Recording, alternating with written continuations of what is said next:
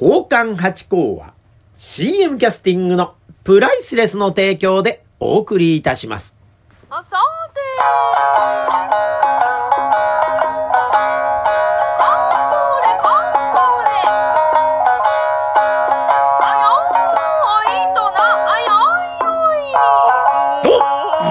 松野屋八甲でございます。水金土日の夕方6時は宝冠八甲よろしくお願いしますというとこでございましてね、こないだね、街歩いてましたら、なんかスパッツで歩いてらっしゃる方がいらっしゃったんですが、皆さんどうですか？これスパッツは下着ではないですか？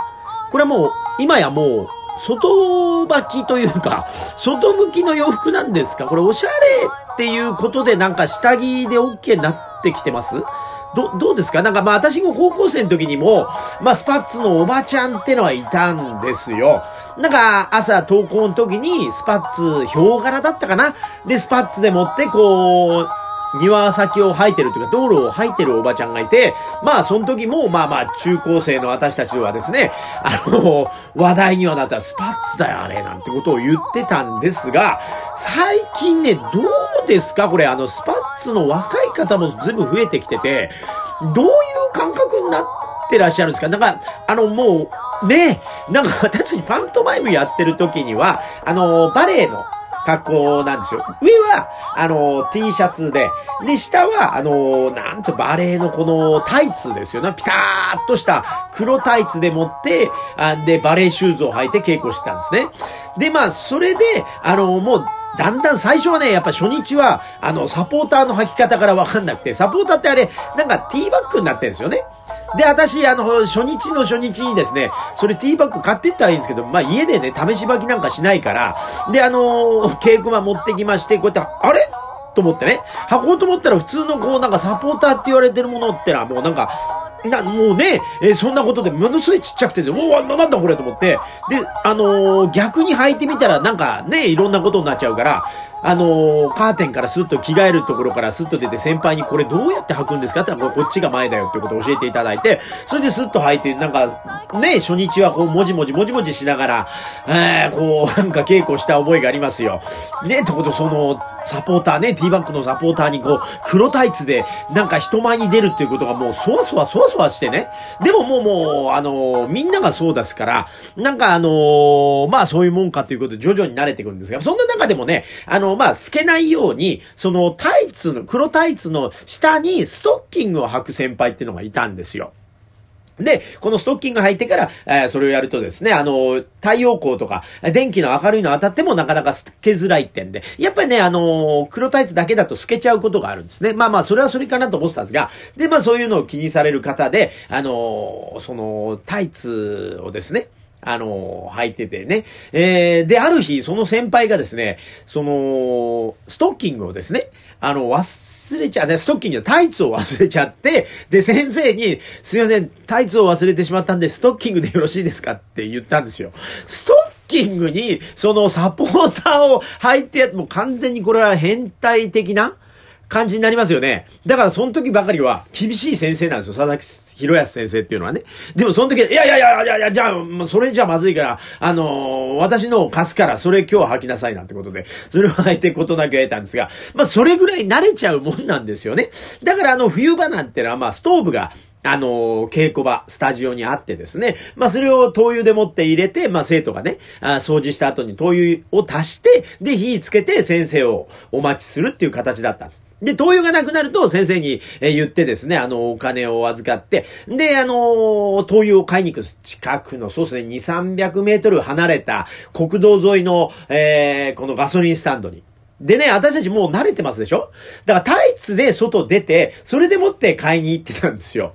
でもね、どうやらそこのあの、まあ、駒沢大学駅というところにあるんですね、そのスタジオが。今もあります。ではぜひね、マイムやる方はぜひ日本マイム研究所行っていただければと思うんですけどね。その頃だから、あの、駒沢大学生にですね、なんか、妖精がいるって、駒沢の妖精っていう、えー、呼ばれてたっていうのを後で聞きましてね。だからそれぐらい、あの、目立った存在で。まあ、だって黒タイツのね、人間が、だってガソリンスタンドのあの、高校と明るいところで、2、3人がこう、わーってやって、あの、灯油を買ってってる姿想像してみてください。そんなことだったんですよ。だからまあそうやって慣れていくもんなんで、ええー、まあまああのそのね、タイツでもそうなんでね、まあスパッツで外出るっていうのは徐々に慣れていくのか、もうむしろそういうものなんですか今。なんかね、あの、加藤茶さんがね、あの、桃引きで、あの、縁側に座ってとか、縁台に座って、こう、腹巻きしてね。で、いるっていうのは、まあまあ、まあ最近見ないですけどね、その昭和の時代は、そういうおやすさんってのがいたじゃないですか。碁を打ってたりとか。ね。で、そこで花火、線香花火してみたりとかっていうの、そういうおっちゃんいたんですが、最近もう絶滅しましたよね。まあ、あの、桃引きと腹巻きでもって、外歩いてる、男性っていうおっちゃんはね。そうかと思ったら、だからそうやってね、あの、ピターっとした本当に、なんつうんですか、もう体のラインが全部出てる感じのね、やつで歩いてて、まあ、あの、目のやり場に困るっていうね。だからマラソンしてる方もいらっしゃいますよ、それで。まあ、だから、まあ、究極、まあ、スポーツってことでってことはあるのかもしれないですけど、中だいぶ、その境界線が、こう薄れてきたなというふうに思ったんですが、さすがに男性で、あの、その、スパッツで持って歩いてる方ってのは見ないですよね。なんかちょっと前にあの、下田景樹さんがね、あの、いらっしゃいましたけど、さすがに男性だとね、やっぱこうちょっといろんな、あものがこうポコッとしてみたりなんかしますから、できないんだと思うんですなんかね、最近ちょっとちらほらとですね、スパッツ姿の方を見てですね、なんか、うーん、あれは下着ではないのかということを思ったりするするんですが、皆さんどうですか？スパッツ。やっぱ外着なんですか？ね。というところをちょっと最近ちょっと思った次第でございまして、なんかドキドキしますね。で、この冬場の寒い時にまたそれですからね。なんか上はこう着てるのに下だけスパッツみたいなこともあったりとかしてですね。これはいよいよなんかすごいことになってきたなというふうに思ったりがしました。はい、というところで。あとね、そうそう、この、今週のね、お話で言うと、瞬間行ってきました。能のね、また進化遠能会って第5回でございまして。第5回春夏炎能会。これね、5回でもって1回ちょっとね、休憩して、またちょっと違う作戦を練って、だ海外進出のね、海外進出しようなんてことをちょっと考えてらっしゃるようで、ちょっと力を貯めるために、一回お休みということになって、一区切りだったんですが、この瞬間、私たち奉還集っていうのも、この瞬間をやったことがあるんです。私が瞬間役でね、出まして、これあの、島流しにあったあ方のお話でございまして、最後、えー、取り残されちゃって、その悲しみのお話なんですが、それをまあ、奉還集ってもう最初にね、杖持って、えー、島流しで出てくる私でございます瞬間がね。したらその、杖を、こう、なんつうの、棒高跳びのようにこう走ってみたいな。そういうギャグがバンバンで入った、あ二人、えー、二人三脚じゃなくて、あの、なんつうの、二人羽織をしてみたりとか、なんかそんなバカバカしいのがあったんですがね。でもやったことあったんで、すごくあの、親しみがあった演目だったんで、えー、脳の瞬間楽しみに行ってまいりました。まあ、これ、本当にシンプルなお話でしたね。まあ話の筋は同じなんですよ。もちろん、あの、うんちょっと演出が違ったりはしますけど、その、千鳥ってね、えー、その島の娘と結婚したりするんですよね。で、それが、春夏さんじゃなくて、その、安頼さんですかね。えー、成常さん、ど、ど、どっちかな？えー、どっちかが結婚するって。で、まあ、それで、えー、その方も、あの、船に乗れないってんで、それで人情沙汰に発展していくんですが、そういう話になったけど、この脳の方はですね、そういうのが一切なくてですね、瞬間島流しにあって、で、三人でこう、おなんつうんですかね、その杯というかね、その、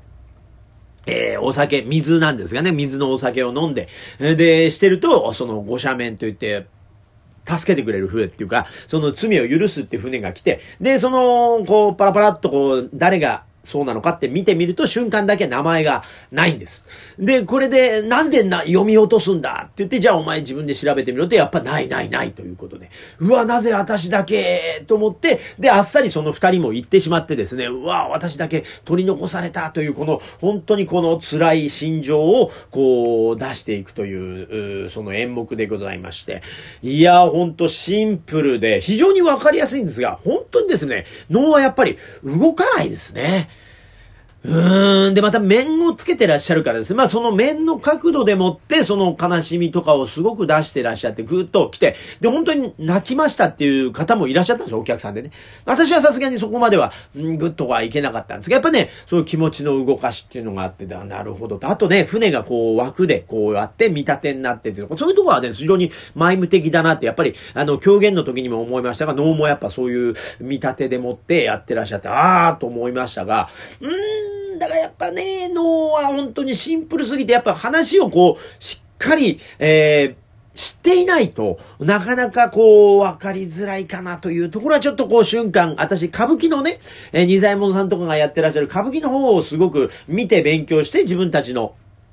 えー、パロディの方に、えー、活かしたんでですね、なんかすごく、あの、脳からこっちにはなかなか難しいなという、う感じはいたしまして、やっぱ脳ってのはですね、やっぱ、ちょっとやっぱ、えー、知識がないと、こう、より楽しめないというかね。そこらあたりが、まあ、こう、なんか、思うところありましたね。えなんか面白いんですよ。面白いですよ。エネルギーもすごく満ちてるんですが、やっぱり、その辺が、やっぱりその最初の敷居が高くなっちゃう。だから私たち下流会もね、よく、あの、日本舞踊、やっぱね、今最近見慣れないじゃないですか。で、お姉さんたちの踊りってのは舞踊家さんの踊りとまたちょっと違って、やっぱちょっとわかりやすくはなってるんですが、やっぱ見慣れないから、あ、そういうもんかというので、スーッとこう流れちゃって、なんかぐっと来るには、やっぱちょっと一個知識があった方がいいっていうのがあったりするんでね、その辺のちょっと、ことはですね、なんか似た感じを持って、で、またその歌舞伎的なというかね、ちょっとわかりやすくしてるのが、まあ、奉還の芸というところでございますが、まあ、その辺が、まあ、狂言と能、